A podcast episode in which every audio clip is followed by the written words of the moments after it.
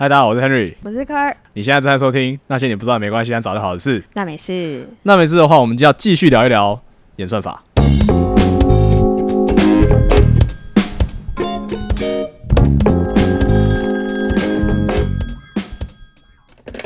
好，上个星期我们解释了什么是演算法，然后讲了一些演算法的一些有趣的应用。但因为我们觉得演算法这个话题太有趣了，所以我们要除了演算法是什么之外，我们想要多聊一聊。演算法这个东西跟社会上方方面面有什么样直接的关系？那我们这一集会提到的演算法，就真的是大家比较直观会想到的那种演算法，就是可能是推送啊、SEO 啊，或者是一些电子商务很常会用到的一些推荐的演算法。我觉得要先讲一下，就是上个星期的那个内容，其实讲了很多，就是哦，演算法不只是社群媒体上面演算法，还有很多很多不同的方式。但是我想要先解释，或是就想讨论一下，就是为什么大家一听到演算法，现在嗯，大家一听到演算法。就觉得一定跟社群媒体有关呢？嗯，首先呢，因为大家社群媒体的那个演算法，它其实只是就是上个礼拜我们讲那个演算法，好多好多不同演算法里面一个很小很小的应用分支，叫做推荐演算法 （recommendation algorithm）。那顾名思义，它的目的是要去。推荐一个东西给他的用户，对吧？它的使用跟它的出现，就对于现代的社群媒体上面的应用有非常显著的帮助。那为什么你觉得这个是我们直观会想到的第一种的演算法？我觉得首先是网红们的推波助澜。嗯哼，就是网红们就成功了之后，大家开始分享自己的成功经验嘛。对，非常多人就会提到说，你要掌握的演算法的密码，你要掌握流量密码，对吧？那大家在分享自己成功的时候，就一定会提到说，哦，因为我们有做对演算法做观察。那因为网红就有就有声量就有流量嘛，所以这个名词就是会很频繁的被大家接触到，而且被讲到的时候都是这个场景，对，都是这个场景，所以大家就自然而然就把演算法这个东西跟社群媒体的扩展有一个很直接的连接。然后另外一个点就是大家在那个社群平台上面花的时间越来越多了嘛。然后推荐的演算法，它要解决的问题就是怎么样在这么多的资讯里面去找到适合你的东西。所以基本上是一个每个人都会使用到，每个人都适用，每个人都有相对应的场景会使用到的一个演算法的分支。所以这个以偏概全的作用很明显嘛。就是我们听到的场景都是这个推荐或者社区媒体的演算法。再来就是我们会受影响的感受会比较强一点。对啊，就是不是每个人都要解决。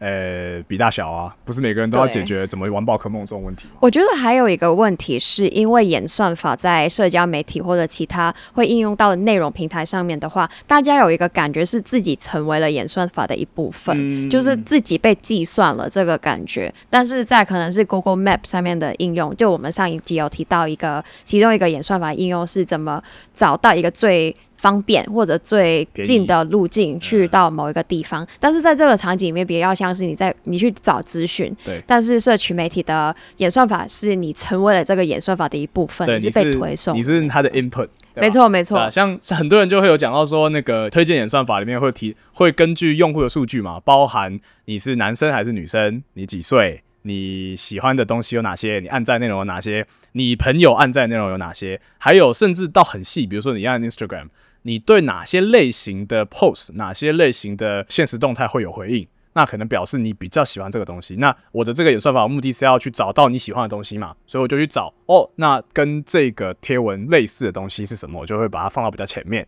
像这样的东西，就是大家在不知不觉中，或是你就算有察觉也没办法的，你就成为了演算法的一部分。所以这这个概念才被大家能广泛接受到。而且里面就包含了很多可能是个人资料的问题啦，就是你做了什么事情，你今天去了哪里，你买了什么，你跟什么人有讲过话，大家会觉得这些很细微，而且你没有留意到的数据就变成这个演算法的一部分了。那你有感受到一个事情，就是可能你今天午餐的时候跟某个人讲到某个话题，然后接下来就看到那个东西的广告吗？哦，有哎，就是那个到底那个手机有没有在偷听我们讲？对，没错。我觉得，嗯，这个问题有几个层。层次可以聊到，我自己觉得他当然是可以听到你在讲什么，就大家想象一下，你为什么黑 Siri 的时候他会醒着，嗯，就是因为他一直都有在听你讲话，但是重点是在于他有听到你讲什么话之后，直接变成这个演算法的一部分嘛？这个我觉得是。呃一个未知的因素。嗯因为在一个 Instagram 或者其他的社群媒体上面，他会不会直接因为他听到什么字，然后他把它做一个简单的语音变成文字，然后再加到他们演算法里面？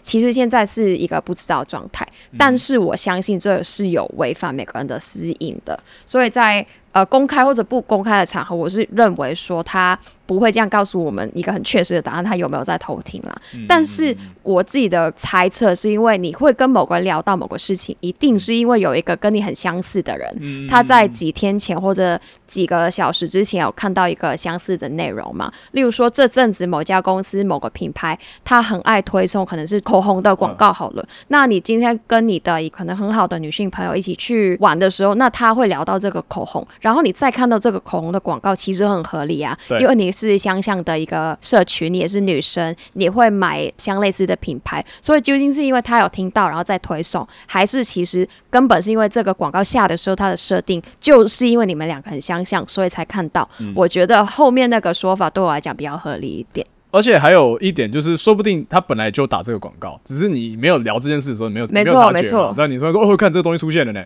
但其实他本来一直都在，只是你自己没有看而已啊。所以这就是一个我觉得是 recency effect，就是近期你听到什么，然后再提起，然后你再想起来，你才会想到说，哦，我这阵子有看到这个东西嘛。那为什么我刚刚提到这个东西，我们会觉得有争议性？就是因为我们大家在一个不知情的状况之下，成为了演算法的一部分。嗯其实大家最害怕的是。他有机会透过这些资讯去被盗取，或者这类型的行为被卖到其他不一样的公司，是你不知道的。所以里面有包含一个资讯买卖的状况在，所以这边我觉得比较像是我们会害怕的部分，而不是说我们每个人不想要收到自己喜欢的内容啊。但是我不得不说是为什么演算法在我们日常生活中这么常见，是因为我觉得他的想法跟行销的本质很相似、欸，就是行销就是要把你觉得跟那个人有相似，而且他有机会会做出行动去买你的产品或者服务的那些人去推送适合的内容。那其实演算法它做的就是一样的类型，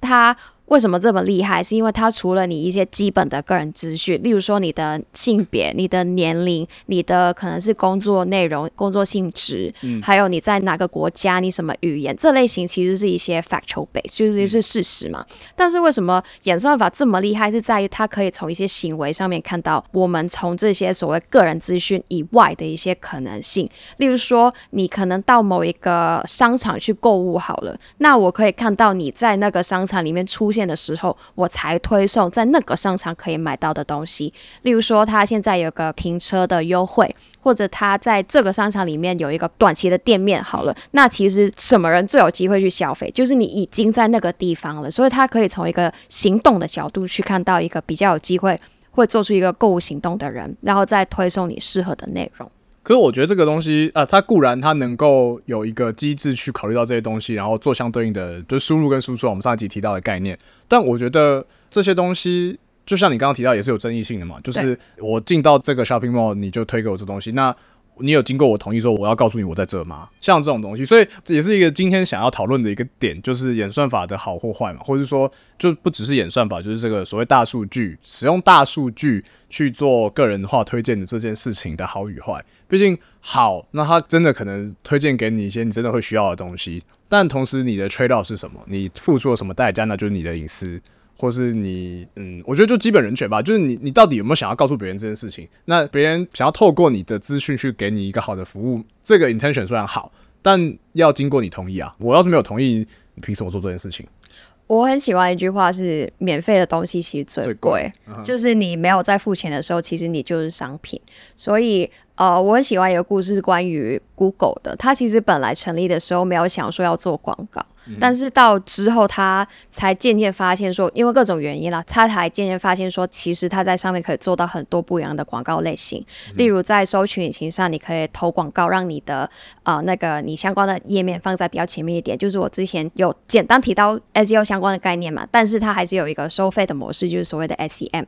呃、Search Engine 的 Marketing，就是收费的一个模式。再来的话，就可能是 Google Map，它会透过你的 location，你在哪里去推送相关，然后在附附近的店家，它可以是餐厅啊，或者是可能是卖酒的地方啊，它可能是小卖店之类的，就是从一个 location 的角度去可以推送广告。所以其实它是从一个免费的模式慢慢推送到一个开始有广告商去下广告的一个平台。那其实 Facebook 一开始也是这样啊，它。啊，现在的 Meta 啦，那 Meta 一开始只是因为他在大学里面可以找到不一样的人，但之后因为有流量了，有 attention 了，有一个注意力在，所以他才可以慢慢成为一个行销的一个方式。他有变现的手法了。没错，而且其实有投资人的时候，他就会有要赚钱的压力啦。就是你的公司要慢慢营运下去，你有开始有员工了，你开始要处理一些要钱的东西，比如说是法律的问题啊，你需要可能下广告之类的，全部都。是钱呐，所以你要有一个可持续性的 business model。其实它一定要找到某些方式去赚钱。那我很喜欢一个看历史的角度，其实是看大家的注意力在哪里。一开始我们在一个讯息传播的时候呢，可以从美国要找军人的一个方式去开始。大家应该有看过一个很经典的海报，对对对，I want you，他就是用一个觉得很 attractive，很很可以抓住你。啊，注意的方式去达到某个目的嘛，然后之后再慢慢演变呢，就会是电台，大家开始从电台去听到可能是政府的宣传资讯，然后再慢慢开始，他可能有投放一些大气电波的广告，或者是他有做一些节目。在之后呢，就变成一个电视台的广告，它可以是节目跟节目中间，它可以是可能是啊一些电影的投资、节目的投资，再来是节目中间的一些置入的广告，再来了，大家就开始往一个 broadcast 去走了，然后再搬到可能是电脑上面。YouTube 上面，然后再就是社群媒体，就是每个不同的平台都是在推送我们日常生活中想要得到的资讯，然后透过那个渠道，一个有受到关注的渠道，然后再去做行销这个行为。所以其实我不知道是不是只对行销人才有这个感觉，但是行销真的无所不在，可以用到。呃，推送东西的任何地方其实都是可以看到广告的。它可以是线上的、线下的、店面的。我有一个同事，她说她本来要帮她男朋友去买一个球拍，一个网球拍，但最后她没有买到网球拍，反而是买了自己的几个包包。这样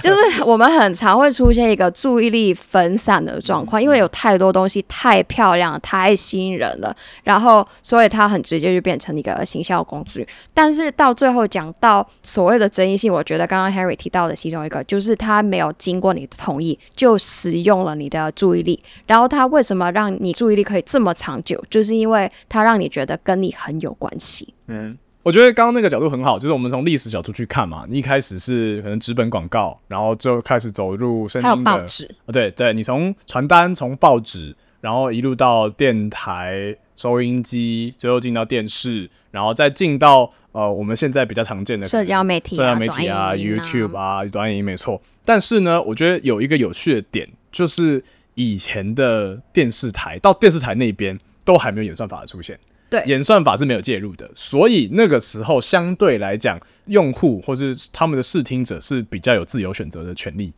而演算法这样，我我觉得我们今天这集并不是要讲演算法是是大坏蛋，对对，他是我觉得 in general 是好事。但是我希望透过这集让大家有一点意识，就是其实每个人都有受到演算法的影响，有影响你日常生活。对对，没错没错。然后对，就是在电视之后进到呃社社群媒体，进到网络时代之后，其实演算法就无所不在了嘛。那它无所不在的程度，是我们已经有很多证据去证明，演算法的出现其实影响到大家的购买行为，影响到大家娱乐方式。影响到大家的政治偏好，甚至整整个世界的经济体系，没错，甚至影响大家的宗教信仰，对不对？所以希望大家要有一个感受，就是虽然我们刚我们说演算法的种类非常的多，但单就一个推荐演算法这么一个东西，这么小的一个分支，就可以对人类的生活、社会的形塑造成多大多大的影响？我觉得这件事情是我自己觉得很有趣，然后同时也是怎么讲，我这么喜欢科技的原因嘛，就是它真的可以从一个很小的部分。然后呃，这个一个很小的一个地方，然后可以做很多的变化，而导致整个社会的不同。就像呃，现在社群媒体透过演算法，就造成了很大同温层的出现嘛。然后大家走不出同温层这件事情，造成嗯网络对立等等的，我觉得都是呃需要 address 的问题。那刚刚 Harry 提到的那个状况，我们有一个比较心理学上的角度去看，是所谓回音谷效应，嗯就是你在同一个。呃山谷里面你叫的时候，你听到还是自己的回音。那演算法它里面其实会根据你呃平常会按赞或者会。呃，留意时间比较长一点的一些页面去做更多的推送，它的目的其实除了它要推送给你觉得你会有兴趣的内容之外，其实最终最底层的目的是让你在上面停留的时间比较久。所以其实它最底层的目的，让你觉得说我要做更多的时间。我要看更多的内容，我不能停，我不要丧失任何我听到资讯的机会，造成一个所谓 FOMO 的状态，就是 fear of missing out。你不想要听到别人知道但你不知道的事情。其实回到以前可能看剧的时代，大家小时候还是会有这样的状况啊，就是可能大家下班之后看了某个可能是《射雕英雄传》之类的，大家在聊的时候，你还是不想要错过这个机会嘛，所以你会去看。但是在社交媒体的层面，就会是那个内容的那个丰富度多了很多。你不想要错过的东西其实实在是太多了，但是它更加会因为你平常看到什么内容再推送给你，让你停留在上面的时间非常的久。我记得为什么短影音 real 这个东西它是一个向上跟向下推动这个原因，就是因为它让你去动的那个动作小到不能再小了，你只是一个大拇指往上翻而已。对，就只是一个动作，你做到任何你可以看到的所有的内容，而且你的 attention 是一直被。Trigger 的，你是一直被刺激的，然后每个内容的创作者，他就需要在头几秒钟让你就觉得这个东西很有趣，所以你就会一直一直受到不同的刺激，那个多巴胺一直在上升，所以你才一直会在上面去停留。所以我觉得这边具争议性的问题在于说，这个东西很让人上瘾，就是历史的角度去看，你任何 让人上瘾的东西都是不好的嘛，可能是毒品啊，可能是喝酒啊，可能是吸毒啊。刚刚讲过，讲过了，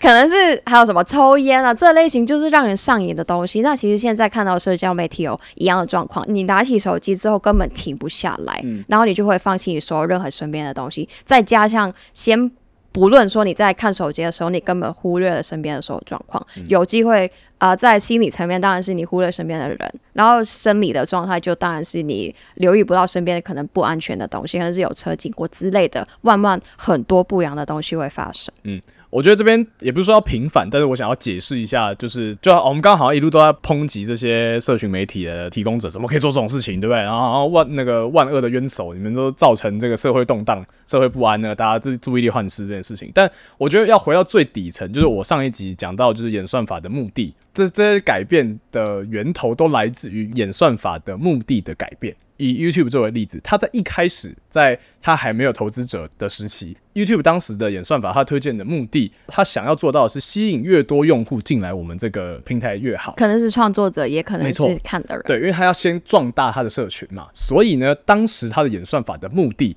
就是我要吸引用户。怎么样可以吸引用户呢？我就需要非常多样化的内容。所以一开始 YouTube 设立的时候，它的演算法虽然我没有在 YouTube 工作那个时候，但是你一定可以知道，它当时的目的就是要能够推送出更多种不同的影片给它的使用者。所以这一开始，好，然后后来呢，因为它的那个社群变大了嘛，变多了嘛，所以这个它社群底数很大之后，他就想要在上面建立不同群体的群体连接。就是你在上面，我就是我就喜欢看篮球的。我在 YouTube 这个平台上面，我要有一个群体的感觉。你还记不记得有一阵子，你进到一个新的 device 的时候，他会问你说你对哪个东西有兴趣？嗯，对，然后可能你就会选三个吧，呃，篮球，呃，科技，呃，狗这样。然后，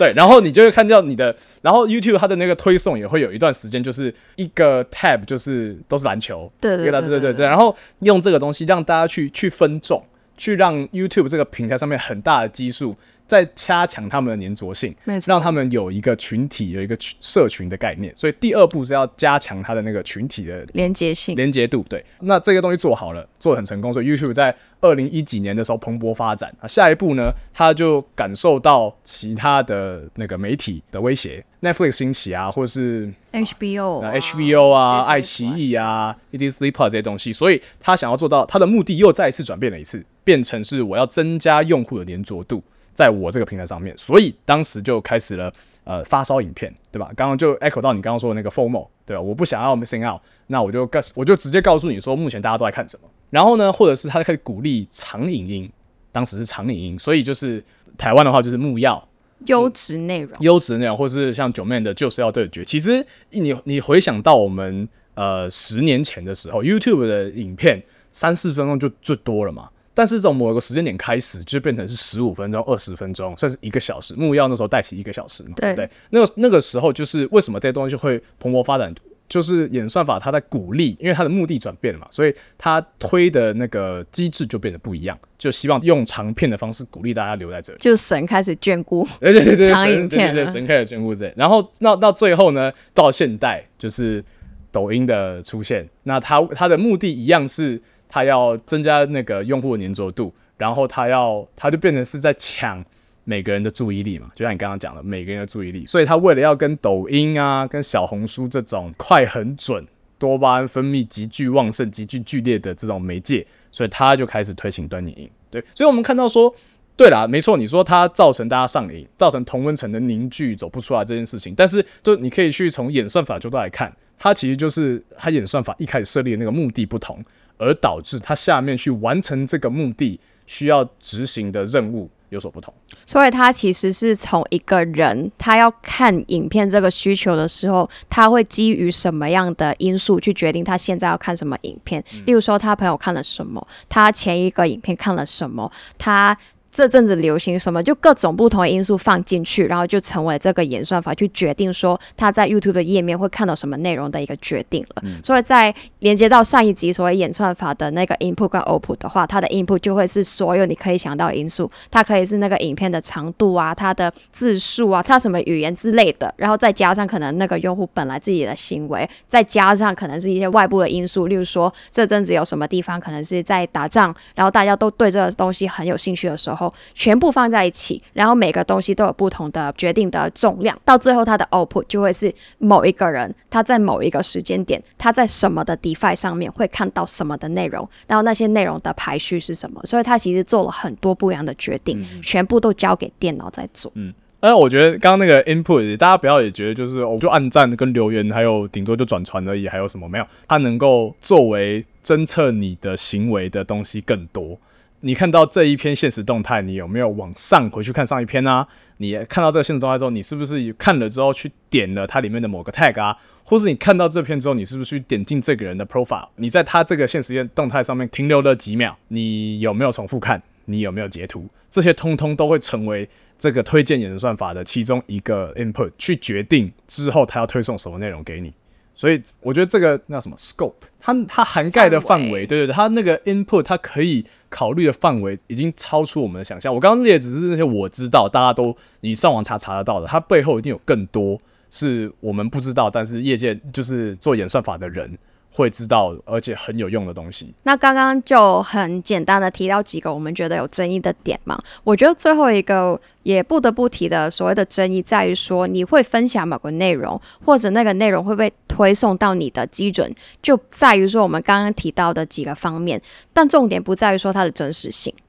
就是这个内容不会因为它比较真实，或者它有受过所谓 fact check，然后再推到你手上，所以它造成的后果就会是某些假讯息很容易在网上流传，因为它可能呃会刺激到你去做传送的那个原因会更多，因为它很奇怪，或者它很恐怖，它很让人觉得有情绪性的，你才会去做分享，但它里面就缺失了所谓真实性这个东西，因为通常。讲真的啦，真实的东西都很无聊，都很无聊，都很长啊，都很长，而且很详细，而且通常一些很吸引人的故事都不是一体两面的，它只是某个很激进的立场，它才会没错没错，所以造成的问题就是演算法里面究竟它有什么东西是一个争议的点，它缺失了什么很重要的资讯，一些很重要的因素去决定这个东西要怎么做一个 output，也是另外一个很重要的层面，嗯。